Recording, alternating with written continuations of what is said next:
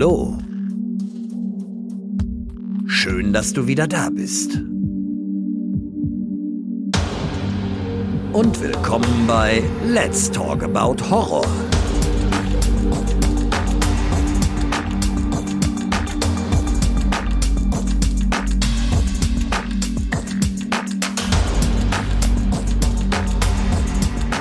Der Podcast für und von Horrorfans.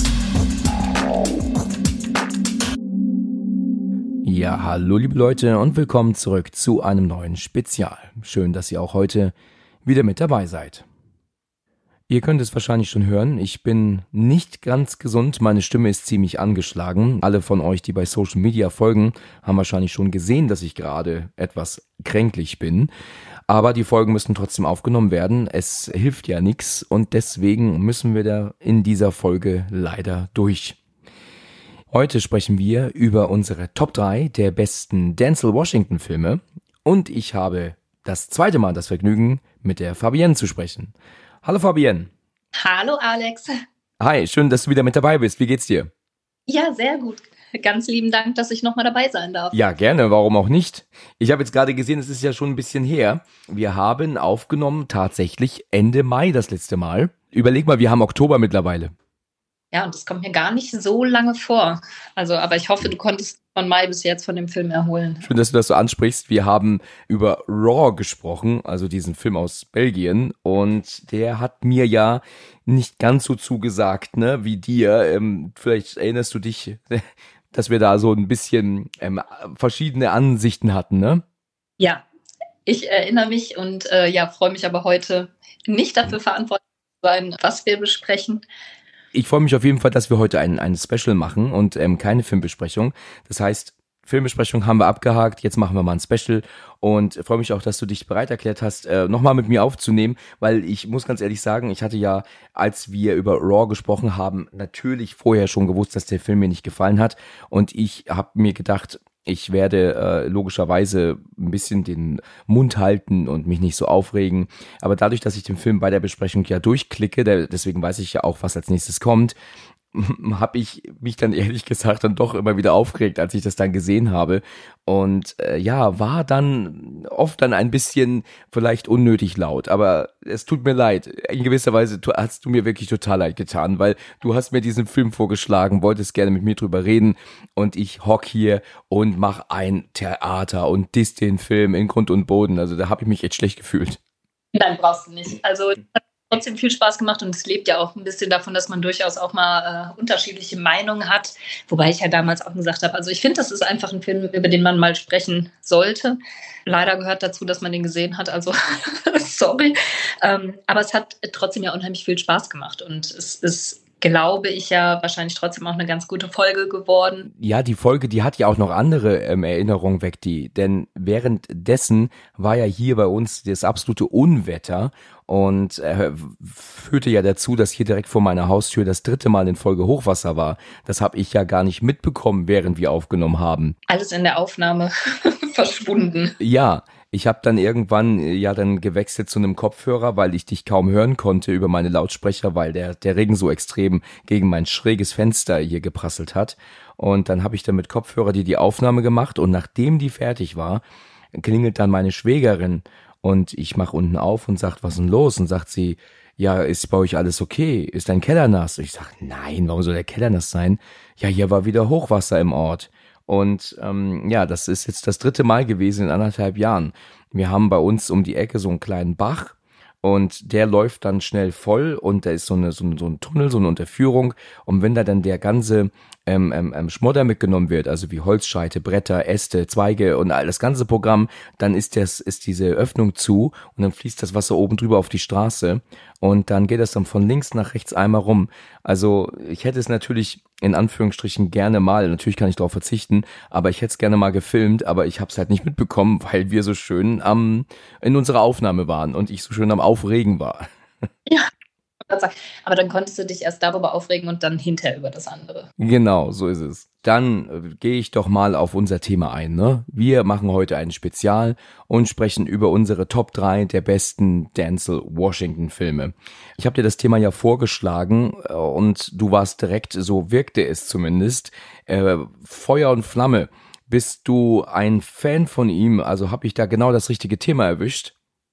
Was heißt Fan? Ich empfinde ihn als einen der besten Schauspieler, die wir zurzeit haben. Ja. Super facettenreich und ich hatte sofort Filme im Kopf und dachte, boah, ja, die sind super. Und dann ist äh, mir aber aufgefallen, okay, es ist aber schwierig, eine Top 3 zu machen. Das ist die Herausforderung, ne? Ja, anders als bei einer Filmbesprechung nicht möglich gewesen, dass man nochmal im Rewatchen kann.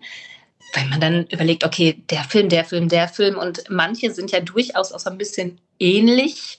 Ne? Ist ein Ex, hm, Ex, hm, Ex-CIA, Ex weiß ich nicht. Das stimmt, ja. Das spielt er oft echt äh, aufpassen, dass ich da die Filme nicht durcheinander hau. Also die Liste zu erstellen war dann doch wirklich schwieriger als gedacht, aber super Thema. Super, also ich bin auch sehr gespannt, wie es wird. Wir machen das folgendermaßen. Wir gehen wie üblich natürlich erst durch unsere 1, 2 und 3. Und dann, wenn wir das geschafft haben, reden wir natürlich auch beide noch über weitere Filme mit ihm, die wir super finden, aber eben nicht in die Top 3 gekommen sind. Und dann gibt es da auch noch so den ein oder anderen Film, die mir oder uns nicht gefallen haben, die wir auch noch mal nennen werden. Ne? Ja, ich muss auch sagen, ich kenne tatsächlich nicht alles mit ihm. Also der ein oder andere Titel ist dann in seiner Filmografie, den ich nicht gesehen habe und deswegen kann der auch nicht in meiner Liste mit auftauchen. Aber man kann ja auch nicht alles von jedem gesehen haben. Also sorry dafür. Das liegt dann aber höchstwahrscheinlich daran, dass ich den Film nicht gesehen habe oder wir nicht gesehen haben. Ne? Es ist ja auch so, dass ich sowieso erstaunt darüber bin. Ähm, das ist ja jetzt auch nicht mein bevorzugtes Filmgenre immer es sind doch viele Filme mit Denzel Washington, die ich jetzt außer meiner oder außerhalb meiner Horrorbubble als wirklich sehr gute Filme in Erinnerung hatte. Also da taucht Denzel Washington doch relativ häufig bei auf. In Ordnung. Okay, interessant. Ich bin, ich bin sehr gespannt, was du da aufgeschrieben hast. Ich bin auch gespannt, ob wir uns doppeln. Ähm, ich hoffe es natürlich nicht. Ich, es ist immer lieb, schöner für die Besprechung, wenn man sich nicht doppelt. Aber wir werden es sehen. Du darfst gerne mal anfangen. Also nenn mir doch mal deinen Platz drei der deiner Meinung nach besten Denzel Washington Filme. Lass mal hören. Ich starte mit meinem Platz drei, ein Film von 2001 und es ist Training Day. Sehr interessant, dass du den nennst. Ich sag dir jetzt direkt vorneweg, den habe ich noch nicht gesehen. Der ist an mir vorbeigegangen. Ich wollte den immer mal sehen. Das ist also ein Film, der, den ich wirklich immer mal gucken wollte. Ich weiß ja auch, dass Ethan Hawke mitspielt. Ich sag dir nur ganz kurz, wie ich ihn verstanden habe. Ich glaube, Ethan Hawke ist ein Cop und er wird zu ähm, Denzel Washington ins Auto gesetzt, weil er ihm irgendwo bei helfen soll bei einer ähm, Ermittlung. Aber ich glaube, er ist so ein bisschen korrupt oder so ein bisschen sehr brutal, ne? Und das mag Ethan Hawke nicht so. Habe ich das so richtig aufgefasst? Erzähl gerne mal. Warum ist er dein drei und worum genau so grob angeschnitten geht der Film? Genau, also ich versuche natürlich jetzt möglichst wenig zu spoilern und ja, möglichst bitte ja sagen, weil ähm, ja meiner Meinung nach ist er auf jeden Fall ein Film, den man sich sehr, sehr gut angucken kann. Es ist so, ähm, dass die beiden halt Cops sind. Äh, der Film spielt in LA. Ethan Hawke möchte halt zur Drogenfahndung quasi oder zu der Drogeneinheit und wird zu Denzel Washington ins Auto gesetzt, so wie du sagst, als Partner und ähm, hat da seinen Probetag. Okay. Und im Endeffekt ist es genau das. Also es ist so, dass Ethan Hawke im Gegensatz zu ähm, Denzel Washington eher gesetzestreu ist und dass ja dieser ganze Probetag wird so ein bisschen zum Albtraum für, ich sag jetzt mal, rechtschaffene Cops. Ähm, es geht natürlich um Korruption, um Drogen, um Gangs, um ja durchaus auch eine eskalierende Gewalt und dann die Frage, okay, wie gehe ich damit um? Welche Möglichkeiten habe ich als junger Cop, mich entgegenzustellen oder auch nicht? Und ähm, ja, ich finde das Spiel von den beiden super. Das harmoniert echt gut. Ist ganz witzig, dass eigentlich Samuel L. Jackson und Matt Damon die Rollen spielen sollten ursprünglich. Oh, das wusste ich gar nicht.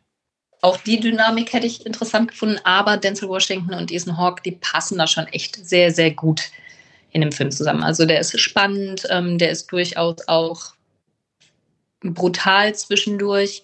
Ähm, ja, und ist halt in dem ganzen Gang- und Drogenmilieu angesiedelt. Das ist, glaube ich, auch gerade Korruption immer noch ein Thema weltweit. Ja. So ein bisschen zeitlos ist ein Film, den man sich auch immer mal wieder anschauen kann. Mhm. Das ist auch ein Film, von dem man immer Gutes hört. Also man liest und, und äh, hört nichts Schlechtes davon. Es ist für mich äh, ja leider schade, dass ich immer dran vorbeigegangen bin. Und äh, ich, ich muss auch sagen, er hatte mich nie so richtig angesprochen, weil ich das immer so verstanden habe, wie letzten Endes ist er Bad Cop und Ethan ist der Good, äh, Good Cop und ähm, er ist mit seinen Maßnahmen, wie er das handelt, nicht einverstanden. So habe ich das zumindest immer verstanden und hat mich auch nie so richtig angesprochen. Ähm, ist aber je, definitiv ein Film, den ich echt mal nachholen sollte, wahrscheinlich, ne? Wirst du mir jetzt sagen. Genau, also du fasst es ja wirklich gut zusammen. Also genau so ist es. Denzel Washington spielt hier den klassischen Anti-Hero, hat aber wirklich auch eine, meiner Meinung nach zu Recht, Oscar-prämierte Leistung in dem Film abgeliefert. Das Rad ist da jetzt nicht neu erfunden in dem Film, ne? Also, aber es ist wirklich gut gemacht. Okay, also für dich auf jeden Fall ähm, sprichst du hier jetzt eine große Empfehlung aus an die, an die Hörer und Hörerinnen. Eine große Empfehlung für Training Day aus. Das ist auch so ein Film, man guckt ja schon so gut wie gar kein Fernsehen mehr, ne? Aber wenn zufällig läuft, dann kann es auch sein, dass ich nochmal den Fernseher tatsächlich auf einem normalen Programm eingeschaltet lasse und sage, ach komm, der kann gerne nochmal laufen. Ja, ich kann es verstehen. Das geht mir bei vielen, vielen Filmen ja auch so. Äh, man hat sie schon tausendmal gesehen, er läuft schon wieder und man, ja, guckt ihn dann weiter, weil man einfach, äh, ja, nie genug kriegen kann davon, ne? Ja, genau. Solche Titel gibt's einfach. Das ist auf jeden Fall mein Platz 3. Sehr schön. Vielen Dank dafür. Dann nenne ich dir jetzt meinen Platz 3. Ich bin ja mal gespannt, ob du einen meiner Titel überhaupt kennst, aber ich gehe schon davon aus. Also ich musste viel überlegen und habe dann mir meine drei Listen erstellt, also der Top 3 der anderen guten Filme und der schlechten Filme. Und ähm, ja, für mich ist der dritte Platz, weil der mich super unterhalten hat. Ich gebe zu, ich habe ihn schon lange nicht mehr gesehen. Ich wollte ihn auch immer mal wieder gucken. So, Platz drei ist für mich Dämon. Oh, ja, jetzt hast du bei mir tatsächlich einen Film, den ich noch nicht okay, gesehen habe. Das freut mich. Äh, freut mich wirklich, weil ich finde es gut, wenn ich jemanden, wenn ich hier auch Filme nenne, die jemand noch nicht kennt. Ich will ja auch dir oder meinen Gesprächspartnerinnen und Partnerinnen Filme vorschlagen. Dämon ist von 1998, also ist schon recht alt. Bei uns heißt er Dämon Trau keiner Seele mit diesem Untertitel, der ja im Deutschen immer sein muss. Der englische Titel ist eigentlich Fallen, also gefallen. Und der ist ein sehr düsterer, aber sehr intelligent erzählter Film mit einem super überraschenden Ende. Ich werde hier natürlich nicht spoilern. Dem soll man sich angucken. Der geht über zwei Stunden, ist ab 16 Jahren und ist ein wirklich spannender Streifen. Worum geht er? Wir haben hier einen ähm, wirklich geistesgestörten Serienkiller, gespielt von Elias Coates oder Coates, also ist eigentlich vielen Leuten mit Sicherheit auch ein Begriff. Und der soll auf den Stuhl. Und er kommt auch auf einen elektrischen Stuhl und wird hingerichtet. Ein ganz, ganz mieses Schwein spielt er da. Jetzt ist es allerdings so, dass sein Geist oder seine Seele ähm, nicht tot ist, sondern er von, ande, von Körper zu Körper wandern kann. Das heißt, er geht also direkt nach seiner Hinrichtung in den Körper eines ähm, Wärters und macht jetzt sein fieses Spiel des Mordens weiter. Und wenn dann der Wärter irgendwann natürlich dann, sagen wir mal jetzt, das ist jetzt nur beispielhaft, erschossen wird, verhaftet wird oder was auch immer, geht die, dieser Killer wieder in einen anderen Körper. Und da reicht auch eine Berührung aus. Der kann also wirklich von Körper zu Körper wandern. Und unser äh, Hauptdarsteller, natürlich Dance Washington, äh, Detective John Hobbs ist er hier, findet das heraus und versucht, diesen Dämon jetzt eine Falle zu stellen, in Anführungsstrichen, um ihn zu killen. Denn er findet heraus, dass dieser Dämon nur wenige Sekunden lebensfähig ist, außerhalb eines Körpers. Also er muss innerhalb von wenigen Momenten eine neue, einen neuen Körper um sich haben, um weiterleben zu können. Und da möchte er ihn austricksen. Und der Dämon spricht auch mit ihm. Also das ist nicht so, dass ähm, der Dämon ähm, ähm, Hobbs killen will. Er will ihn praktisch ärgern, verarschen. Es geht also wirklich darum, mit ihm ganz perfides Spiel zu spielen. Ich glaube, es geht sogar so weit, dass er irgendwann versucht, ihm auch Morde anzuhängen oder sowas. Es ist wirklich Ähm, leider ein bisschen her, als ich ihn das letzte Mal gesehen habe. Aber ein Film, der mich super gegruselt und unterhalten hat damals. Und wie gesagt, er hat ein ganz tolles Ende, womit du überhaupt nicht rechnest. Also der Film ist zu Ende und du denkst, Alter, das kann nicht wahr sein. Und da muss man ein bisschen nachdenken. Also es kann sein, dass der eine oder andere es übersieht. Aber wenn man genau aufpasst, dann merkt man, ah, das ist natürlich echt ähm, sehr gerissen erzählt. Ähm, wenn jemand es nicht verstehen sollte und guckt den Film sich jetzt an, dann mich fragen und dann erkläre ich. Aber das kann ich eigentlich nur dazu sagen, ohne mehr zu spoilern. Was findest du, wie hört sich das jetzt an für dich? Mal ganz ehrlich. Als ob es bei mir ab morgen nicht so lange her ist, dass ich den gesehen habe. Ah ja, schön. Also du willst ihn dir direkt zu Gemüte führen, ja? Ganz am Anfang kurz überlegen, ähm, mit diesem richtig fiesen Mörder, der hingerichtet wird. Also ganz kurz hatte ich das Gefühl, das klingelt. Ja, ich weiß auch warum. Ja. Es gibt diesen Film namens Schocker von Wes Craven. Und ähm, der ist aus den 80ern oder ganz frühen 90ern, glaube ich. Ähm, ich habe den mal wieder gesehen vor einigen Jahren und der ist jetzt wirklich nicht so gut gealtert. Und da ist die Geschichte ziemlich ähnlich. Da ist der Mitch Pileggi spielt da den Täter, der wird auch gegrillt und ähm, wandert dann von Körper zu Körper. Und das ist die gleiche Geschichte. Das ist also wirklich ein Dämon sehr ähnlich. Nur ist Dämon natürlich der viel bessere Film. Also das muss man. Vielleicht hast du deswegen so diese diese ähm, Vibes, dass dich das, dass du das schon mal gehört hast. Das das kann echt sein, weil ich im ersten Moment dachte, okay, die Story klingt irgendwie vertraut, aber mit Denzel Washington dabei, das sagt mir nichts. Und mit dem Ende, dass es wirklich mal ein guter Plot-Twist ist, ohne, also nicht, weil man unbedingt noch eine Wendung reinbringen möchte, sondern ja. weil es ein cooles Ende ist.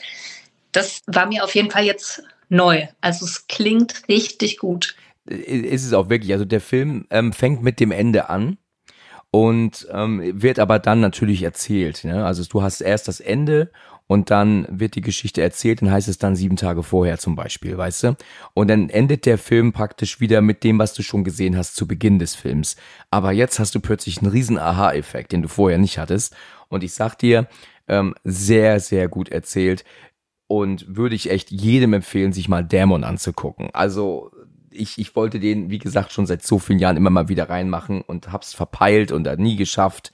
Ich habe sowieso keine Zeit mehr. Wenn ich mir meine Neverending List anguck, ja. Alter Schwede. ja, aber gut. Äh, lass, ich sag dir ganz ehrlich, schau dir Dämon an, wenn du, sobald du die Möglichkeit hast. Und dann freue ich mich natürlich auf deine Meinung. Also, aber auch deine ehrliche Meinung, ne? Also ich habe bei Raw jetzt auch nicht im hinterm, hinterm Berg gehalten, ne? Also sag mir gerne, ob ich da falsch lag und du, ihr denn, dir der nicht gefallen hat, ne? Ja, aber es klingt ähm, generell einfach nach einer spannenden Thematik. Äh, Serienmörder-Thematik ist jetzt sowieso was, ne, dieses True Crime, also klar, Dämon ist jetzt wahrscheinlich kein True Crime, aber das ist alles, das könnte sehr, sehr gut passen. Ja. Da bin ich echt gespannt. Ja, ja, sei es, sei es. Ich ähm, werde ihn mir auch mal wieder geben. Also eine große Empfehlung an euch alle da, da draußen. Dämon mit Denzel Washington unbedingt mal schauen. Okay. Gut, man will nicht mehr spoilern, deswegen geht das hier immer ruckzuck, ne? Ja, das ist äh, wirklich, da muss man auch echt aufpassen, was man sagt, wie man sagt. Ja, ähm, mir wurde, ich wurde neulich ein bisschen kritisiert. Ähm, ich habe äh, neulich über Knowing mit äh, Nicolas Cage gesprochen in einem Special und da habe ich dann schon ein bisschen zu viel erzählt. Das hätte ich da vielleicht nicht tun sollen. Da hat mich ähm, jemand auf meine Umfrage nämlich reagiert und vielleicht hört sie oder er, war ja anonym, jetzt gerade zu und äh, das habe ich mir auch in das Ohr geschrieben, dass ich da definitiv nicht mehr so viel preisgeben werde. Deswegen muss ich jetzt aufpassen, was ich sage. Also ähm, lieber zu wenig als zu viel sagen, zumindest in den Specials, ne? Absolut, halten wir zurück. Ich mache aber trotzdem weiter mit genau. Platz 2, auch ohne zu viel Spoiler. Es ist ein Film von 2004 von Tony Scott, weißt du schon? Oh, oh, oh, oh, oh. Ich habe da schon eine sehr große Ahnung, ja? Ein Entführungs- bzw. Rachethriller. Ja. Mann unter Feuer. Jawohl, Mann unter Feuer. Sehr gut, sehr gut. Ich habe den auch schon länger nicht mehr gesehen ist äh, ein, ein wirklich klasse Film, aber die Art, wie der erzählt ist, ist so ein bisschen trist, finde ich. Ne? Also so dieser triste ähm, Soundtrack und, und auch diese, ja, diese ständigen ähm, Nahaufnahmen und Weitaufnahmen und so. Ich weiß nicht, ob ich das jetzt richtig in Erinnerung habe.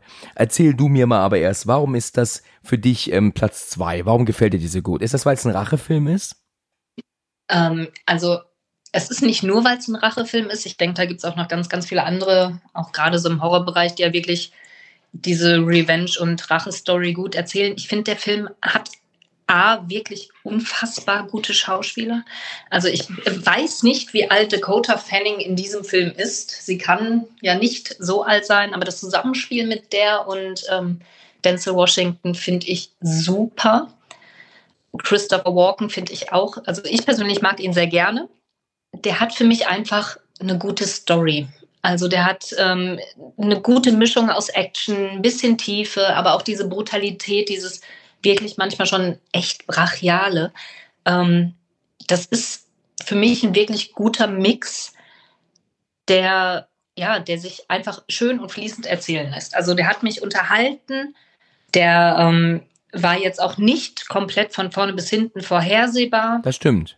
Das hat mir einfach wahnsinnig gut gefallen. Also klar, jetzt ist es, ne, das ist ja das, was ich am Anfang schon mal sagte, der ehemalige FBI. Ja, genau, immer das gleiche irgendwie bei ihm, ne? Diese Beziehung, die die beiden äh, aufbauen. Also es ist halt, die Charaktere finde ich wirklich schön gezeichnet und natürlich ist der Film auch ein bisschen drüber an mancher Stelle, ne? Das ja. ist gar keine Frage.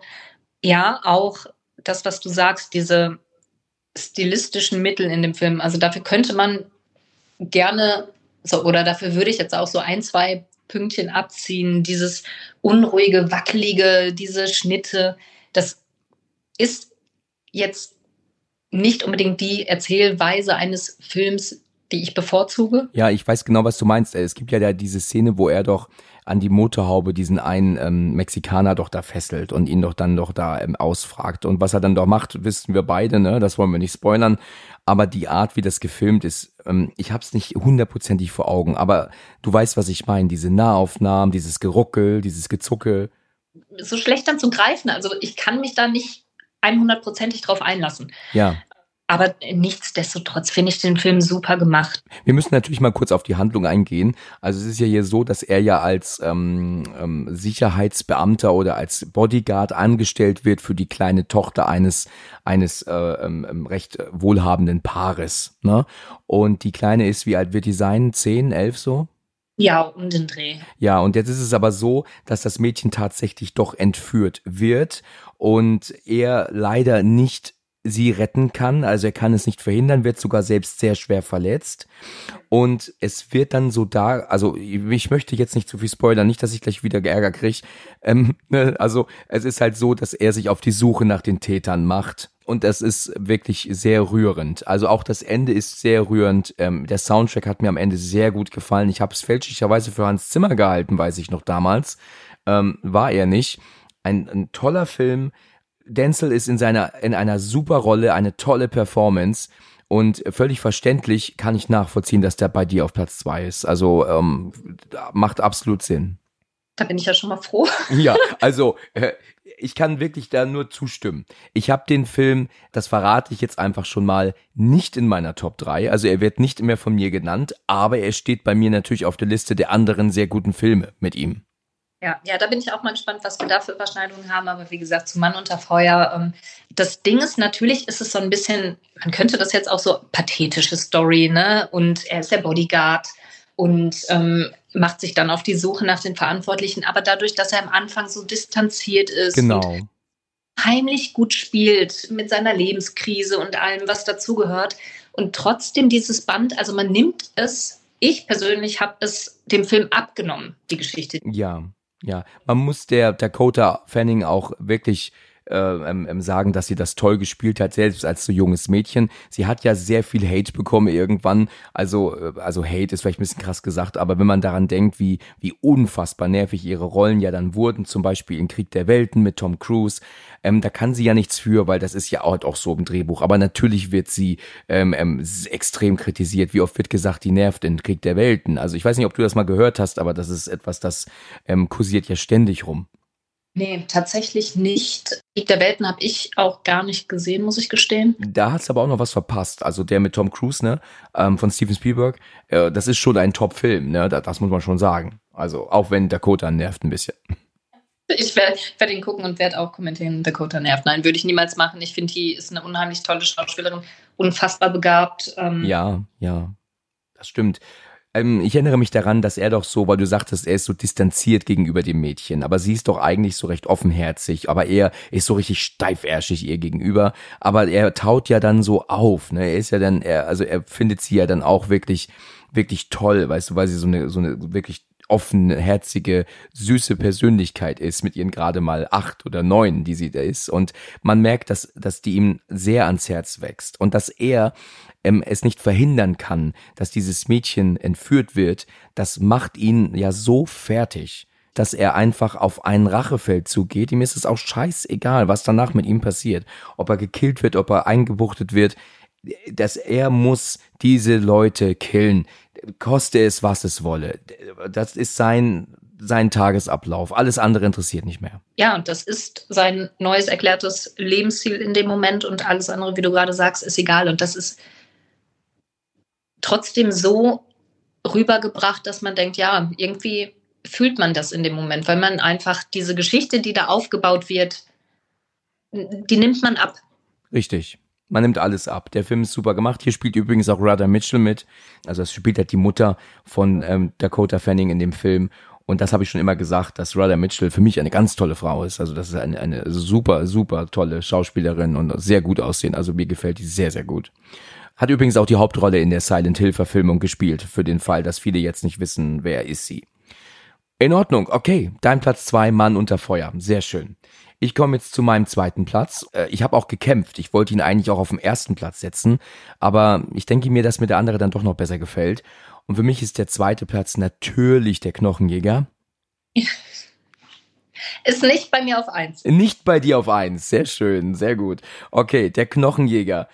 Ein wunderbarer, ich meine natürlich harter, aber super klasse Thriller im Sinne von ähm, Serienkillerfilm und man versucht den, den Spuren zu folgen.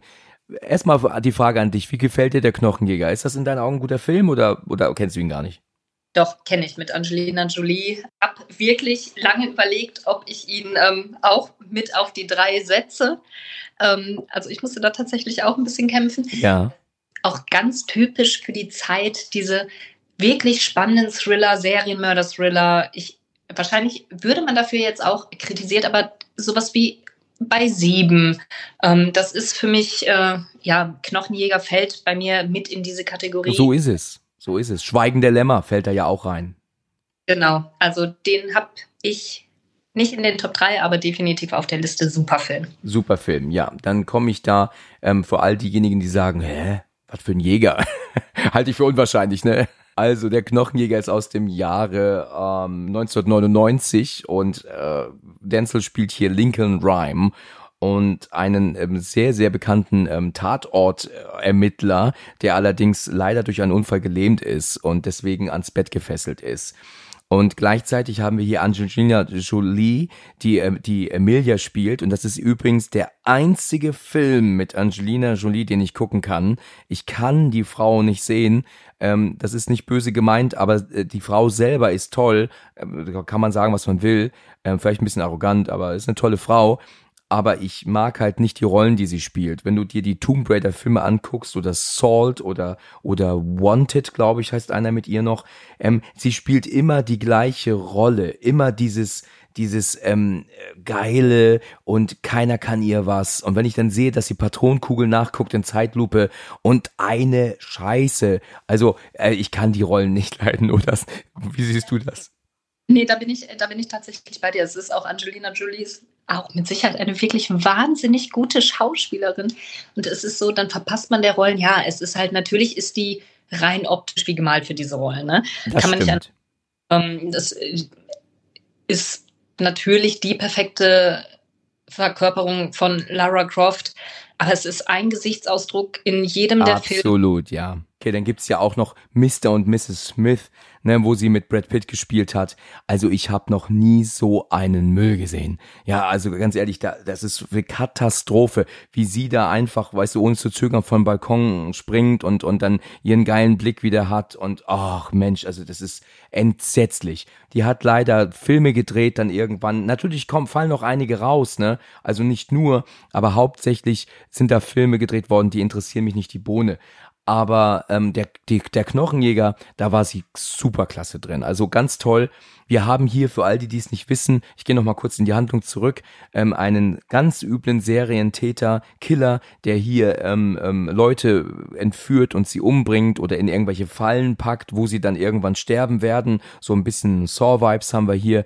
Und Angelina Jolie dann ähm, auf Befehl von Lincoln Rhyme, was natürlich eigentlich Quatsch ist, wenn man mal ehrlich ist, ähm, jetzt die Tatortermittlerin sein soll. Sie ist aber eigentlich ja nur eine Streifenpolizistin und äh, er möchte aber aus seinem Krankenbett, dass sie jetzt die Untersuchungen macht. Das ist Quatsch, ne? Weil sie sagt ja äh, auch, sie ist nicht in der Spurensicherung, das kann sie nicht. Und dann meint er dann so über Funk, doch, das kannst du oder das können sie.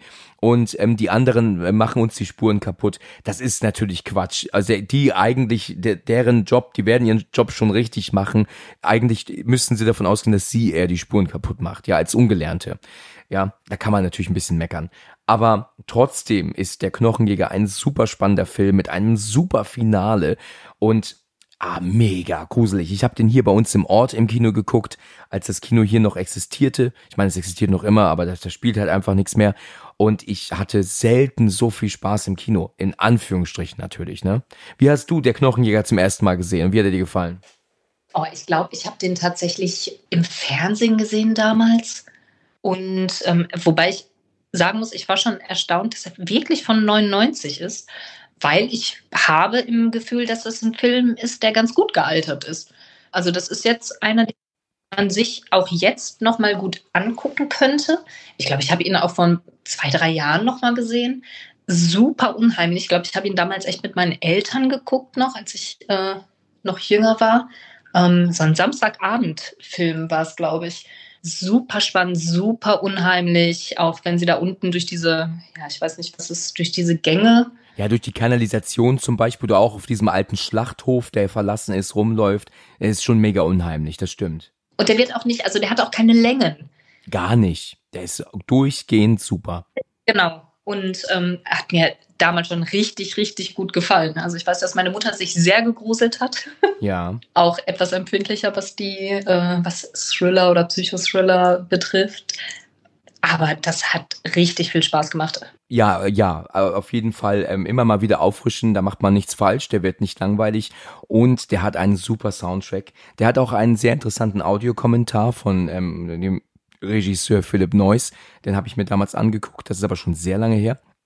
Der Film basiert übrigens auf dem Buch von Jeffrey Deaver, der gleiche Titel. Das habe ich gelesen, ist aber komplett anders. Also da ist so viel verändert. Ja, wirklich, da ist so viel verändert worden. Also in dem Buch gibt es irgendwie eine brennende Kirche, wo sie sich durchflüchten muss. Da existiert im Film gar nicht. Also völlig andere Handlungsstränge. Ähm, da ist äh, sehr viel abgeändert worden. Ich weiß gar nicht warum, weil das Buch auch trotzdem gut war. Ne? Also es war jetzt nicht schlechter. Ähm, aber das ist ja öfter so, dass Buchvorlagen ganz anders sind als die Filme. Was ich auch noch sagen wollte, ist, dass die ähm, Polizeiarbeit, die sie hier machen, auch wirklich toll ist. Also wie du dann siehst, dass der Täter diese ähm, ähm, Schnipsel hinterlassen hat und dann finden sie heraus, das ist das, das ist dies und das sind gemahlene Muscheln und dann kommen sie auf die Pearl Street, weil Pearl ja halt auch äh, Muschel heißt. Das ist mega interessant. Also da muss man aufpassen, aber es ist wirklich toll. Übrigens heißt der Film im englischen Original The Bone Collector, also der Knochensammler und nicht Jäger. Ne, das wurde ein bisschen umgeändert. Und was auch wirklich noch erwähnenswert ist, ist, dass Ed O'Neill, also Al Bundy, hier mitspielt als Polizist, also als Detective noch. Und das sagt der Regisseur auch im Audiokommentar, dass die Rolle des Al Bundy für ihn das Beste, aber auch das Schlechteste ist, was ihm je passieren konnte, weil Regisseure vermeiden ihn anzustellen, also anzu, ähm, zu besetzen für gerade erst ernsthafte Rollen, weil halt die Leute ihn nicht ernst nehmen können. Das war ja sogar noch vor Modern Family lange Zeit davor noch, heute wahrscheinlich eher, aber damals ähm, war das ein bisschen tricky, Al ähm, Bundy beziehungsweise Ed O'Neill ähm, hier ähm, die Rolle eines Detectives zu geben. Ne? Aber er hat's gemacht. Ja, und Ed O'Neill hat's echt gut gemacht. Ich war gut, ja, ja, das stimmt. Also man hat jetzt nicht immer gedacht, Al Bundy, also eigentlich hat man es schon gedacht, aber man konnte es irgendwie übergehen, ne? Genau. Ja, gut, man denkt, dass die Assoziation ist da. Ich meine, da kämpfen ja relativ viele Schauspieler mit, mit Rollen ähm, oder mit Serien, die sie bekannt und berühmt gemacht haben. Ähm, das wird man natürlich nicht mehr gut los, je nachdem, äh, wie lange man das gespielt hat oder wie ähm, stark alle Leute den Schauspieler mit der gespielten Person identifizieren. Ähm, aber das ist äh, bei ihm meiner Meinung nach in der Rolle auf jeden Fall trotzdem echt kein Problem gewesen. Also absolut nicht. Ich fand es auch wunderbar. Unbedingt mal anschauen, wenn man es noch nicht hat oder auffrischen. Also der Knochenjäger ist immer wieder spannend. Definitiv. Ja, in Ordnung. Dann bin ich jetzt sehr gespannt und ich bin mir sicher, alle anderen auch, was dann jetzt auf deinen ersten Platz ist. Ich muss echt sagen, wenn du jetzt auch meinen ersten Platz nennst, dann bin ich echt äh, baff. Das, das wird mich dann wirklich erstaunen. Lass mal hören. Mir fast nicht vorstellen, der ist auch so ein bisschen, auch da schicke ich vorweg, habe ich gehadert, ob ich den überhaupt nehme. Ja. Aber ich konnte ihn nicht nicht nehmen. Okay. Wahrscheinlich etwas überraschend. Mein Platz 1 ist ein Film von 1993. Oh, oh, oh, okay. Ich denke, ich denke, gibt es ja jetzt nur zwei, die in Frage kommen, weiß ich schon direkt. Ja. Ja, da kommt jetzt entweder die Akt oder Philadelphia natürlich. Also Philadelphia ist es. Ist es Philadelphia, alles klar. Okay, dann gebe ich jetzt direkt zu, ein Film, den ich noch nie gesehen habe. Ich weiß, ähm, wer mitspielt. Tom Hanks ist noch dabei. Ich wusste jetzt, dass er von 93 ist. Ich weiß auch, habe auch genau das die von Bruce Springsteen natürlich im Kopf. Streets of Philadelphia. Ich kann da jetzt nicht mitreden. Ist auch ein Thema, das mich nie angesprochen hat. Ist ja jetzt nun wirklich ein, ein äh, Film, der jetzt ähm, nicht im Action- und im Horrorbereich ist und ist ja wohl eher ein Drama, würde ich sagen, ne? Ja, absolut. Normalerweise auch nicht das Genre, das ich bevorzuge. Ich bin in der Regel nicht so der Drama-Fan, ja. ähm, weil ich mich einfach in der Regel lieber unterhalten lasse. Philadelphia, wie du schon sagst, mit Tom Hanks. Deswegen, normalerweise hätte ich den Film auch eher Tom Hanks zugeordnet als Washington, aber er spielt als Anwalt natürlich trotzdem eigentlich gleichberechtigt äh, eine wichtige Rolle. Aber ein Drama, das mich persönlich, also ich weiß nicht mehr, wann ich ihn das erste Mal geschaut habe, nachhaltig äh, beeindruckt hat, ähm, sensibilisiert hat durchaus und ähm, mich bewegt hat. Abgesehen davon super Soundtrack und äh, grandiose schauspielerische Leistung. Also Tom Hanks auch Oscar prämiert. Genau. Danach, das Jahr hat er direkt den für Forrest Gump bekommen. Also so ist es. Gute Jahre für ihn, aber auch wirklich ein sehr, sehr schöner, sehr, sehr trauriger ähm, Film. Erzähl doch mal ganz kurz, worum er geht. Einfach in wenigen Sätzen. Genau, in wenigen Sätzen ist es so, dass Tom Hanks ähm, zu Beginn sehr erfolgreichen Yuppie-Anwalt spielt ähm, und äh, in einer Kanzlei, in einer großen Kanzlei auch ein ähm, sehr, sehr wichtiger Partner ist oder der ähm, Sozius wird und dann ähm, an HIV erkrankt und dann aus der Firma geschmissen wird. Unter fadenscheinigen Gründen. Ah ja, okay. Sucht halt einen Anwalt, der ihn verteidigt, ähm, weil er dagegen vorgehen möchte und ist aber aufgrund der Tatsache, dass er homosexuell ist und halt an AIDS erkrankt ist, ähm, ja, wird er überall abgewiesen und Denzel Washington ist auch anfänglich ähm, durch seine Homophobie und äh, ja, ich sag jetzt mal, durch die Scheu vor der Krankheit ähm, nicht geneigt, ihn zu vertreten und ähm, bekommt dann aber mit, wie er ja aufgrund seiner Krankheit quasi gegängelt wird und entschließt sich dann dazu, ähm, ihn als Mandanten zu nehmen und zieht mit ihm vor Gericht gegen diese riesige große Anwaltskanzlei. Genau, und vertritt. In Ordnung. Also dann kann ich mir ja eigentlich auch schon ausmalen, wie der Film weitergeht. Ähm, so grob hatte ich das auch in Erinnerung. Ich wusste jetzt nicht mehr genau, was seine Rolle war, aber jetzt, wo du gerade sagtest, dass Denzel hier im Anwalt spielt, ähm, erinnere ich mich. Also ein Film, den ich natürlich immer wieder mal angeschaut habe in so in so Brocken, weißt du, wenn er da mal im Fernsehen lief. Aber wie ich vorhin sagte, es ist halt ein Thema, was mich halt nicht interessiert. Also im Sinne vom Film meine ich jetzt. Ne? Also Drama war jetzt für mich jetzt nicht so unbedingt interessant. Und der Film ist halt auch schon so ewig alt. Weißt du, der kam ja raus 93. Ich war also erst 13. Hatte überhaupt keine Möglichkeit, den zu sehen damals. Und ich war dann ja auch viel älter geworden und hatte dann andere Dinge im Kopf natürlich auch. Weißt du, und guck mir dann keinen Film von 93 an und dann auch nicht noch ein Drama, also ein Thema, das mich interessiert. Deswegen bin ich da immer dran vorbei. Verstehe ich. Wie gesagt, normalerweise Drama auch nicht unbedingt das Genre, was ich mir gerne anschaue, aber ähm, bei dem Film bereue ich es nicht. Äh, super Leistung, schön, wundervolle Erzählweise des Films hat mir richtig gut gefallen. Ähm, auch die Thematik, ne, dass man sich damit befassen möchte. Ist jetzt auch kein Film, den ich immer gucken kann.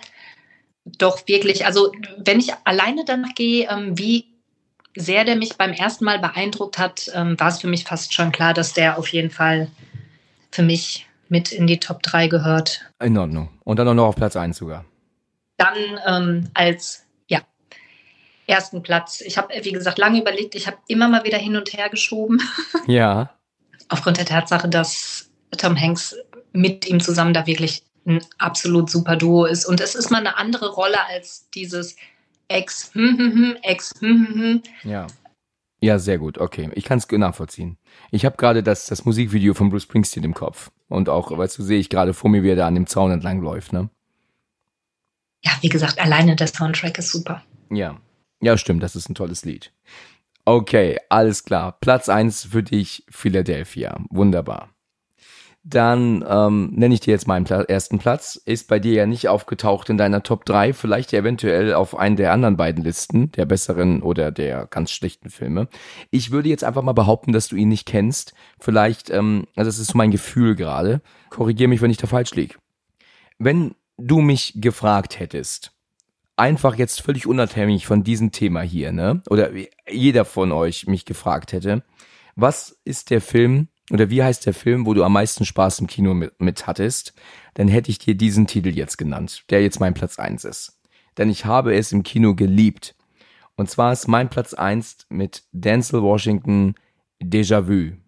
Ja, hab ich, ja, hab ich auf der Liste. Also auf der Liste der guten Filme. Ja, auf der Liste der guten Filme. Okay, ich war kurz, äh, kurz erschrocken. okay, also du kennst Déjà-vu dann doch. Habe ich da falsch gelegen? Den kenne ich. Gut. Er lief neulich im Fernsehen und er hatte mich auch daran erinnert und ich sag dir, dadurch, dass der jetzt im Fernsehen lief, kam auch die Idee für diese Aufnahme jetzt überhaupt raus.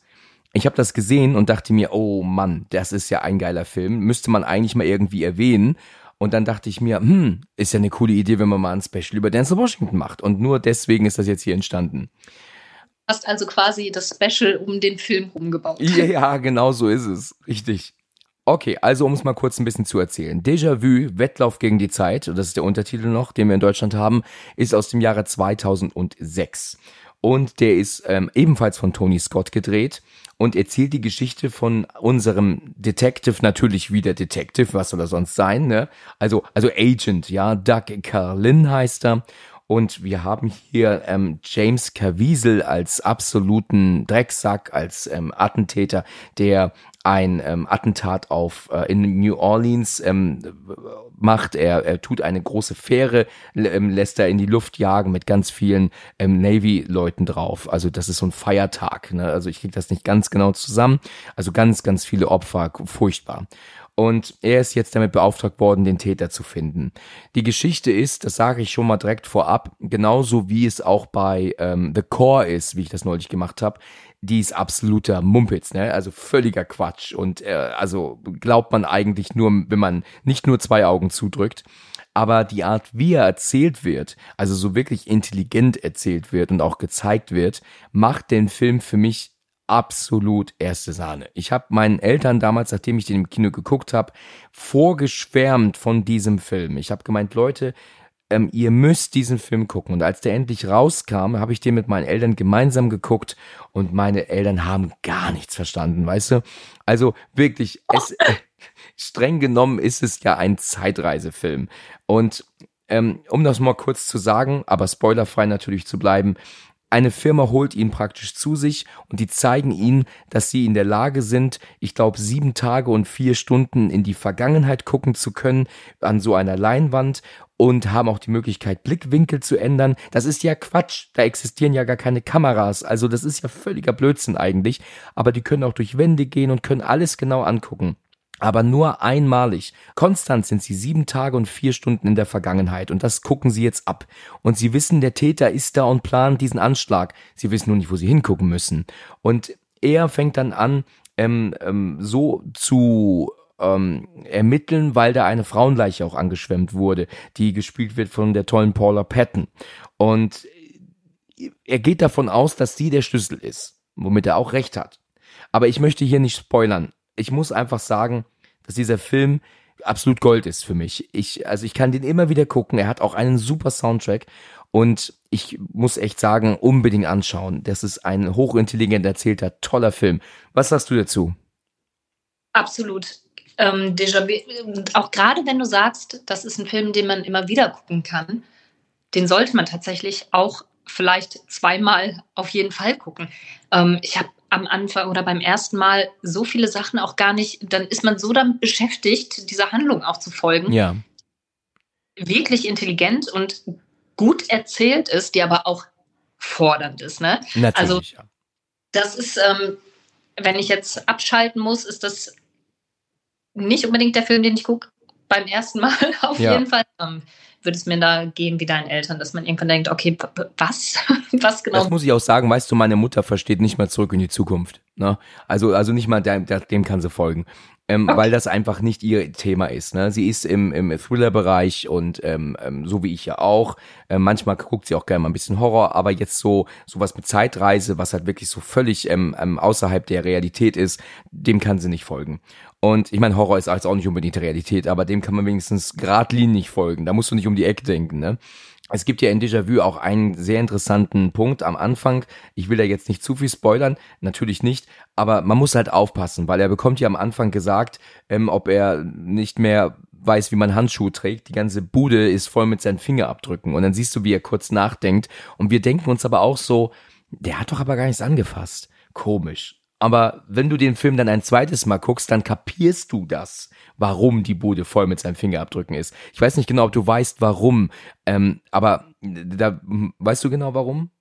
ja, ja. Aber ich, es ist so schwierig. Ja, also wir wollen dann nichts. Also ja, ich weiß aber warum. Ähm, die ganze Bude voll mit seinen Fingerabdrücken. Genau, ist. das geht's ja dann wird ja dann später erst klar für uns dann, ne? Aber ich, ich äh, liebe halt einfach die Erzählweise dieses Films. Also ich mag auch, wenn er vor dieser Leinwand ist. Das ist eine ganz tolle Szene, weil natürlich ist klar, dass er sich allmählich in diese junge Frau ähm, verliebt. Claire heißt sie, also Paula Patton ne, spielt das. Und er weiß ja aber, dass sie tot ist. Sie ist ja im Leichenschauhaus. Und er weiß, dass sie tot ist, aber er folgt jetzt praktisch ihr Leben, um, weil er weiß, dass sie der Schlüssel ist zu dem Attentäter.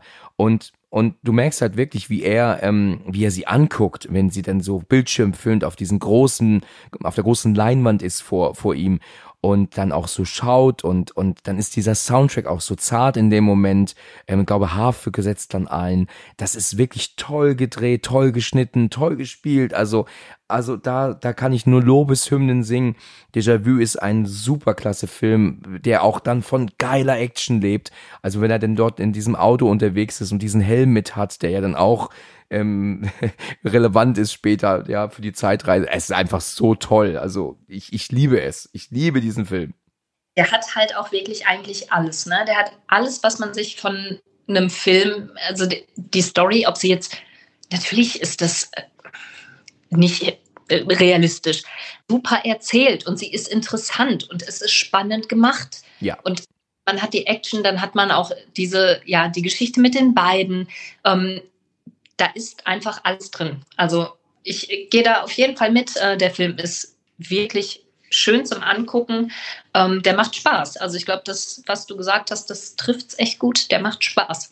Aber der ist komplex. Er ist so. komplex, das ist gut gesagt. Ja, genau das Wort trifft zu. Okay, Cool. also wir wollen ja nicht so viel spoilern. Ne? Ich habe ja schon geschimpft bekommen neulich, habe ich ja gerade erzählt, deswegen will ich nicht zu viel jetzt erzählen. Einfach nur große Empfehlung raussprechen. Darüber zu sprechen, ohne zu spoilern, ist halt wirklich eine Herausforderung. Nee, das Deswegen- geht nicht. Da muss man schon eine Filmbesprechung machen für, ne? Genau, und da schließe ich mich einfach nur an und sage, den kann man sich sehr, sehr gut mal angucken. Ja, genau. Okay, super. Ähm, dann haben wir unsere Platz drei erledigt. Ähm, und dann würde ich jetzt sagen, kannst du mir noch mal ein paar Titel nennen, wo du sagst, die sind auch gut, aber jetzt an deine Top 3 vorbeigeschlittert. Was würdest du da noch so nennen? Also, Flight. Flight, natürlich, ja. Habe ich zwei, dreimal angefangen zu gucken und nie wieder weitergeschaut. Die Szene im Flugzeug zu Beginn ist echt spannend gemacht. aber dann hat der Film für mich irgendwie so einen Punkt erreicht, wo er dann ja auch in dieser Klinik ist, wo er für mich immer wieder langweilig wurde. Aber würdest du sagen, das ist ein Fehler? Also ich finde ihn schon gut. Gerade am Anfang erwartet oder nach den ersten Minuten erwartet man vielleicht einfach auch irgendwie eine andere Art von Film. Ne? Man hat ja am Anfang das Gefühl, das könnte in irgendeinen Katastrophenfilm steuern. Ja. Aber ich finde den trotzdem sehr, sehr gut. Also mir gefällt Denzel Washington in der Rolle sehr gut. So ein bisschen Anti-Hero. Das Ende finde ich gut, auch ohne zu spoilern. Ja, ja, ja, ja, bei den, den Titeln, die wir hier nennen, nennen wir ja auch nur die Titel, da gehen wir nicht weiter drauf ein. Also Flight ist also ein, ein Film, den du noch empfehlen würdest. Was noch? Was hast du noch für Titel? Ähm, dann habe ich tatsächlich noch den Manchurian-Kandidat. Ah ja, den habe ich einmal geguckt ähm, und habe den aber nicht mehr in Erinnerung. Ich weiß, der ist vom gleichen Regisseur wie Schweigen der Lämmer von Jonathan Demi. Ähm, das sieht man auch, weil der ja sehr viel ähm, so dreht, dass die Leute in die Kamera gucken. Der war ein bisschen komplex, ne? Der war ein bisschen seltsam zu verstehen, ne? Der ist echt komplex. Also schon wieder komplex. Äh, mein neues Lieblingswort ja, in der Form. Genau, aber das stimmt ja. Es ist ja richtig. Der Film ist jetzt ist kein Film, den jetzt jeder gucken kann. Ne? Der wird ja auch langsam erzählt. Der ist ja auch politisch angehaucht. Ne? Und es ist ein bisschen schwer zu folgen auch. Also den habe ich einmal geguckt, als er neu war, danach nicht mehr. Ja, aber generell, also ich habe den jetzt auch, glaube ich, wirklich nur einmal gesehen und höchstens sonst noch mal so ein bisschen Bruchstücke, ähm, weil der durchaus auch zwischendurch ein bisschen lang wird, meiner Ja, okay. Meinung nach. Ähm, aber trotzdem Top-Film. Okay, was hast du noch? Die glorreichen Sieben, Okay. den fand ich unterhaltsam. Also ist, glaube ich, auch erst von 2016, also noch gar nicht ganz so alt. Es gibt ja auch mit Sicherheit noch andere Titel, die sehr gut mit ihm sind, die allerdings ähm, jetzt hier nicht auf meiner Liste auftauchen, weil ich sie leider noch nicht gesehen habe.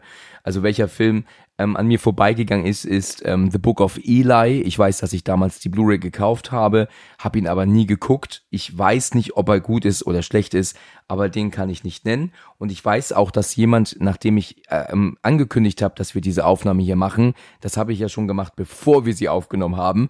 Risky, aber ich habe es diesmal riskiert. Ich weiß nicht, ob du es schon gesehen hast. Hast du gesehen? Nee, habe ich tatsächlich noch nicht Gut, dass du es gesehen. nicht gesehen hast. Ich wollte dich nicht unter Druck machen, aber ich habe das jetzt schon veröffentlicht, jetzt bevor die Folge aufgenommen wurde. Da hat jemand geschrieben, in jedem Fall Malcolm X erwähnen. Ähm, würde ich gerne, aber auch einen Titel, den ich nicht gesehen habe. Ich habe auch die Akte nicht geguckt mit ihm. Also es sind schon einige Filme, die ich nicht kenne. Deswegen muss ich jetzt halt auch ganz ehrlich sagen, sorry Leute, kann ich nichts zu sagen. Aber die Filme, die ich gesehen habe und die ich auch für gut befunden habe, Mann unter Feuer, das hatten wir gerade das Thema schon.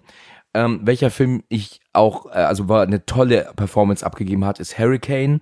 Da spielt er einen Boxer und er wird des Mordes beschuldigt und auch lebenslang ins Gefängnis gepackt, was letzten Endes ganz klar war, nur weil ähm, er hatte rassistische Gründe, also so um den Dreh, er ist schwarz, er ist der Täter und er muss sein Leben lang im Knast sitzen und er wird dann aber wieder rausgeboxt, also der Fall wird wieder aufgeschnappt und es wird eindeutig klar, das ist ein, ein eine rassistische Verurteilung gewesen und nicht, dass er der Täter war. Also den muss man wirklich mal schauen, hat auch ähm, reale Hintergründe, ist aber ähm, wohl sehr viel dazu gedichtet worden, das habe ich gelesen. Also Hurricane ist ähm, ein Film, der mir gut gefallen hat mit ihm.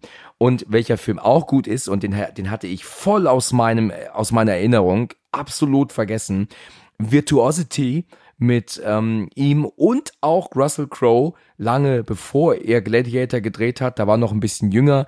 Äh, sagt dir Virtu- Virtuosity was? Ja, das ist der Serienmörder aus Cyberspace. Cyberspace, genau. Genau.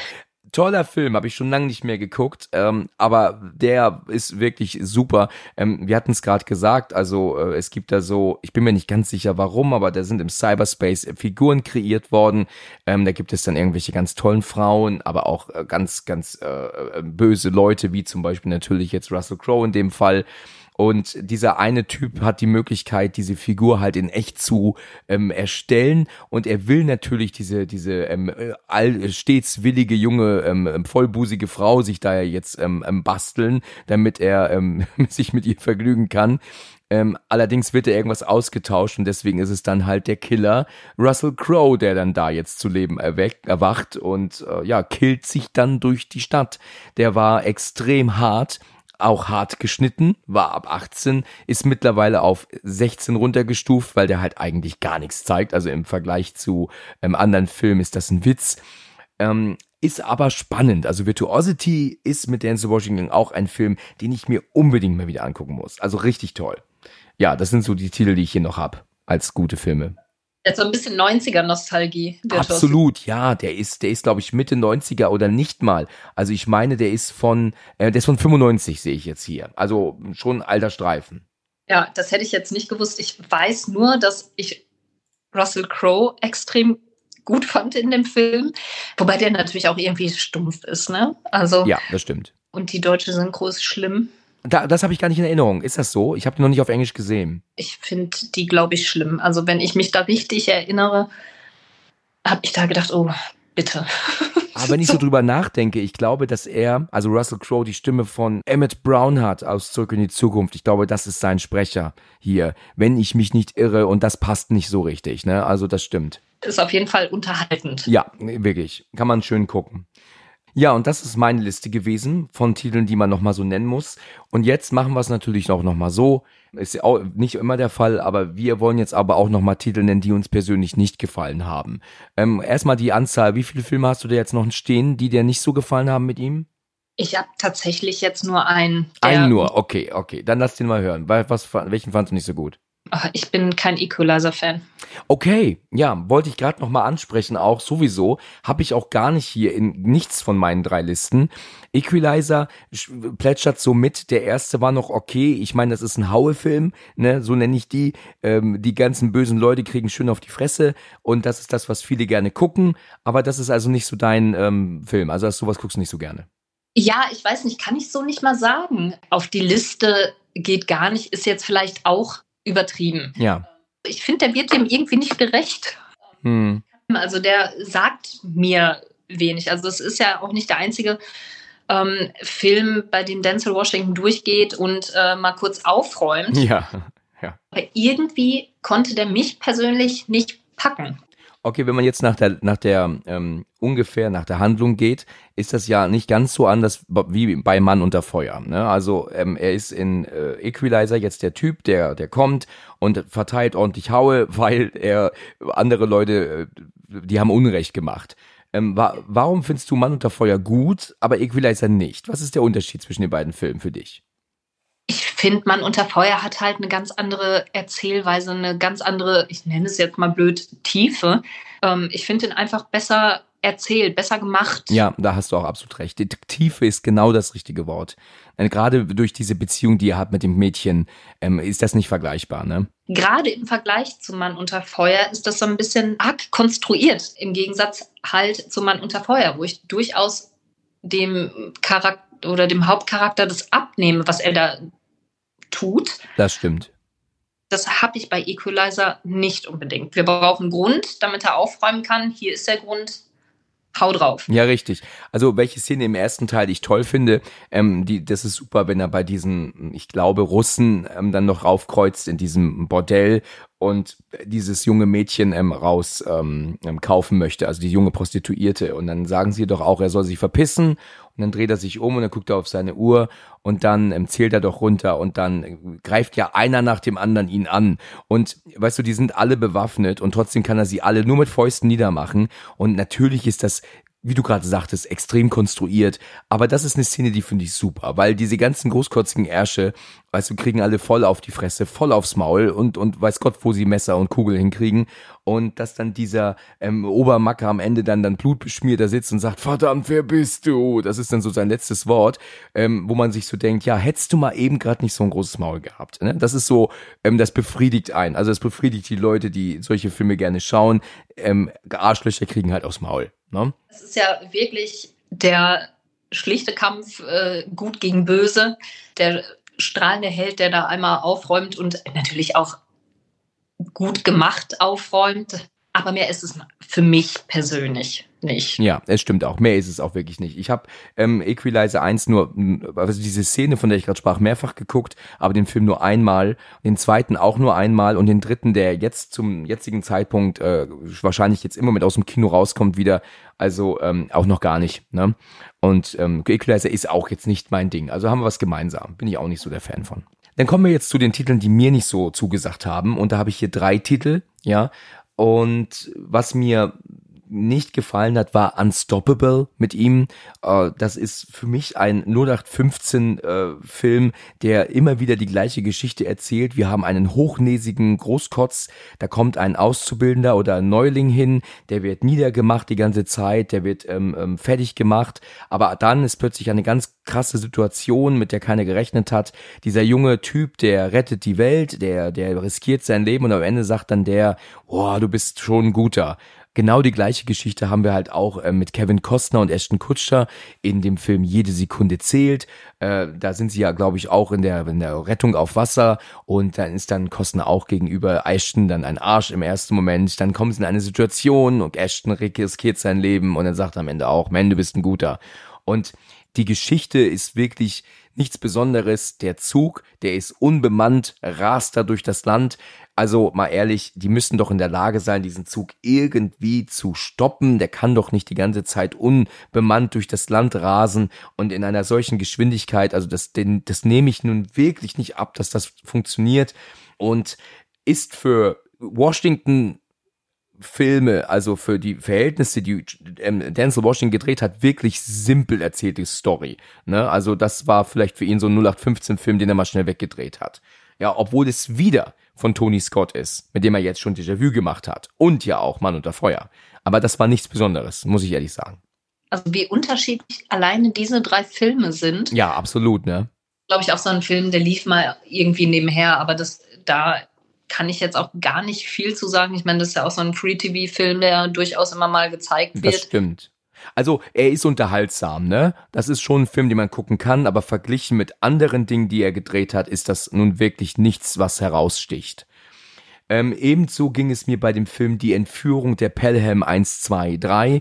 Das ist ein Thriller zusammen mit John Travolta und äh, fand den Film alles andere als irgendwie spannend. Also da spielt er ja nur einen ähm, jungen Mitarbeiter einer Zentrale am Mikrofon und John Travolta, der hier unnötig brutal ist und ständig mit Kraftausdrücken, auch in der deutschen Version, das hat mich ziemlich erschrocken damals im Kino, um sich haut muss ich also ganz ehrlich sagen, der Film war auch nichts Besonderes. Also zumindest habe ich ihn auch jetzt nach so langer Zeit als nichts Besonderes in Erinnerung. Ich habe den auf Blu-ray gehabt zwischendurch, also immer mal wieder geguckt, aber das ist ein Film, der will nicht an mich gehen. Und natürlich ist ja auch dann dieses, dass Travolta als Bösewicht will hier nur verhandeln mit, mit dem jungen äh, Mitarbeiter, mit dem er gerade gesprochen hat. Und das ist natürlich Denzel.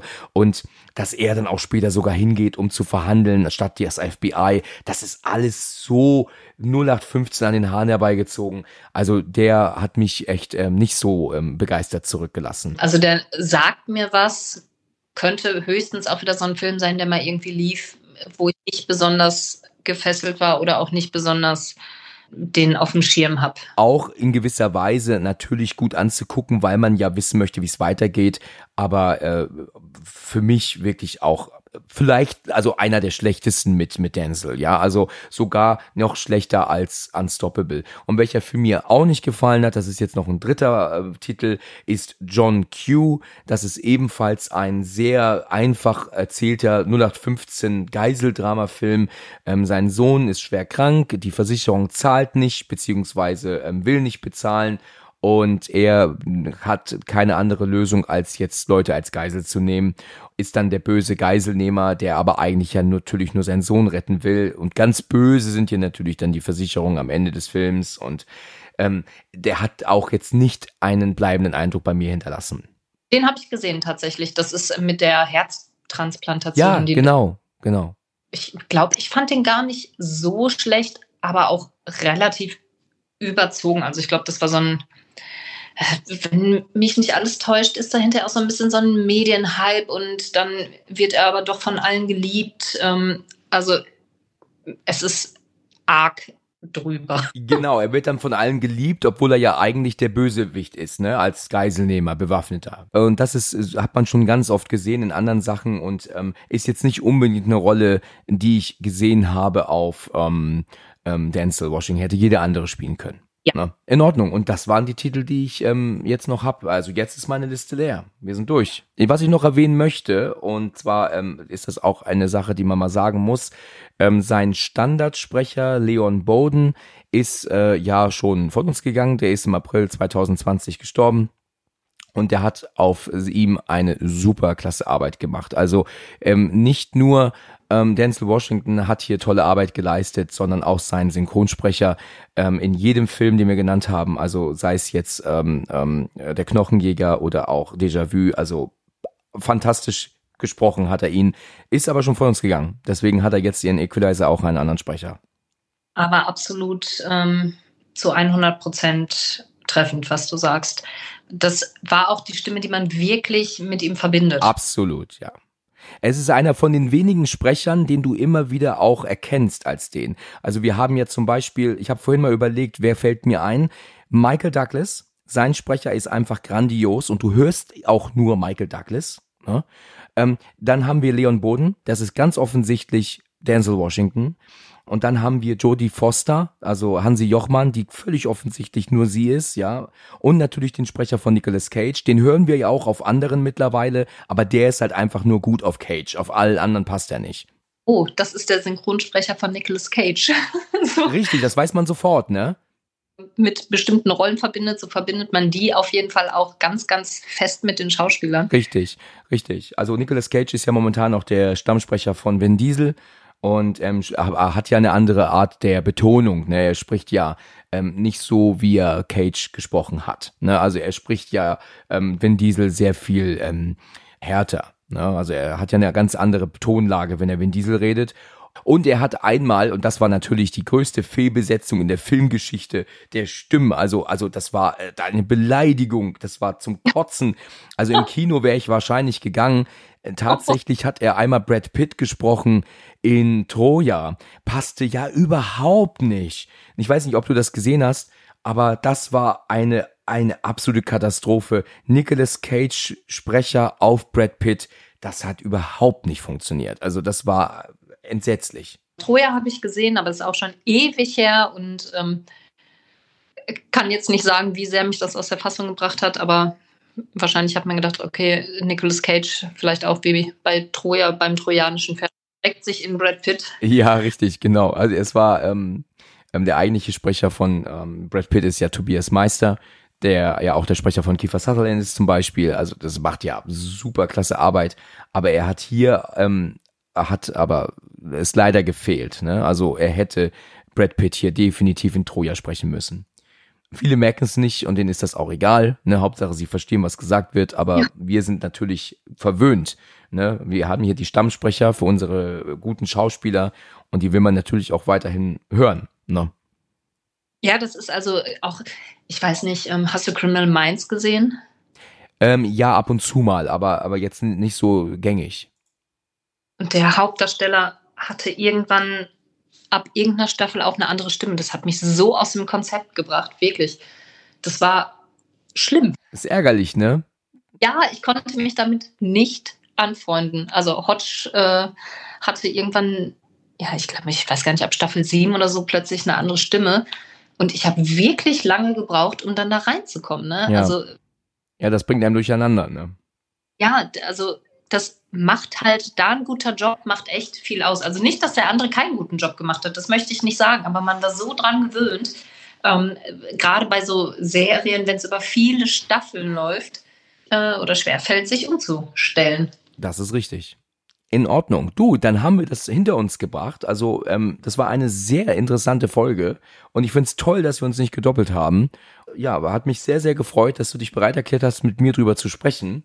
Ja, das war dein zweiter Auftritt hier. Ich hoffe, es hat dir gefallen. Total. Es hat richtig, richtig viel Spaß gemacht. Also vielen Dank, dass du mich gefragt hast.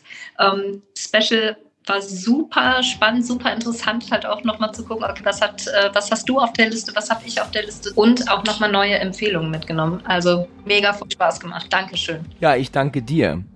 gerne auch wieder. Ne? Dann nächstes Mal sprechen wir vielleicht dann nochmal über einen Film, den wir beide cool finden. Was hältst du davon? Das wäre doch super, oder? Gut, machen wir sehr, sehr gerne. Ja, das wäre doch mega. Okay, du, dann danke ich dir für deine Zeit. Ich wünsche dir noch einen restlichen schönen Abend und dann bis zum nächsten Mal, ja? Danke, dir auch. Danke, bis dann. Tschüss. Ciao. Das war's. Ja, Boss hat Spaß gemacht.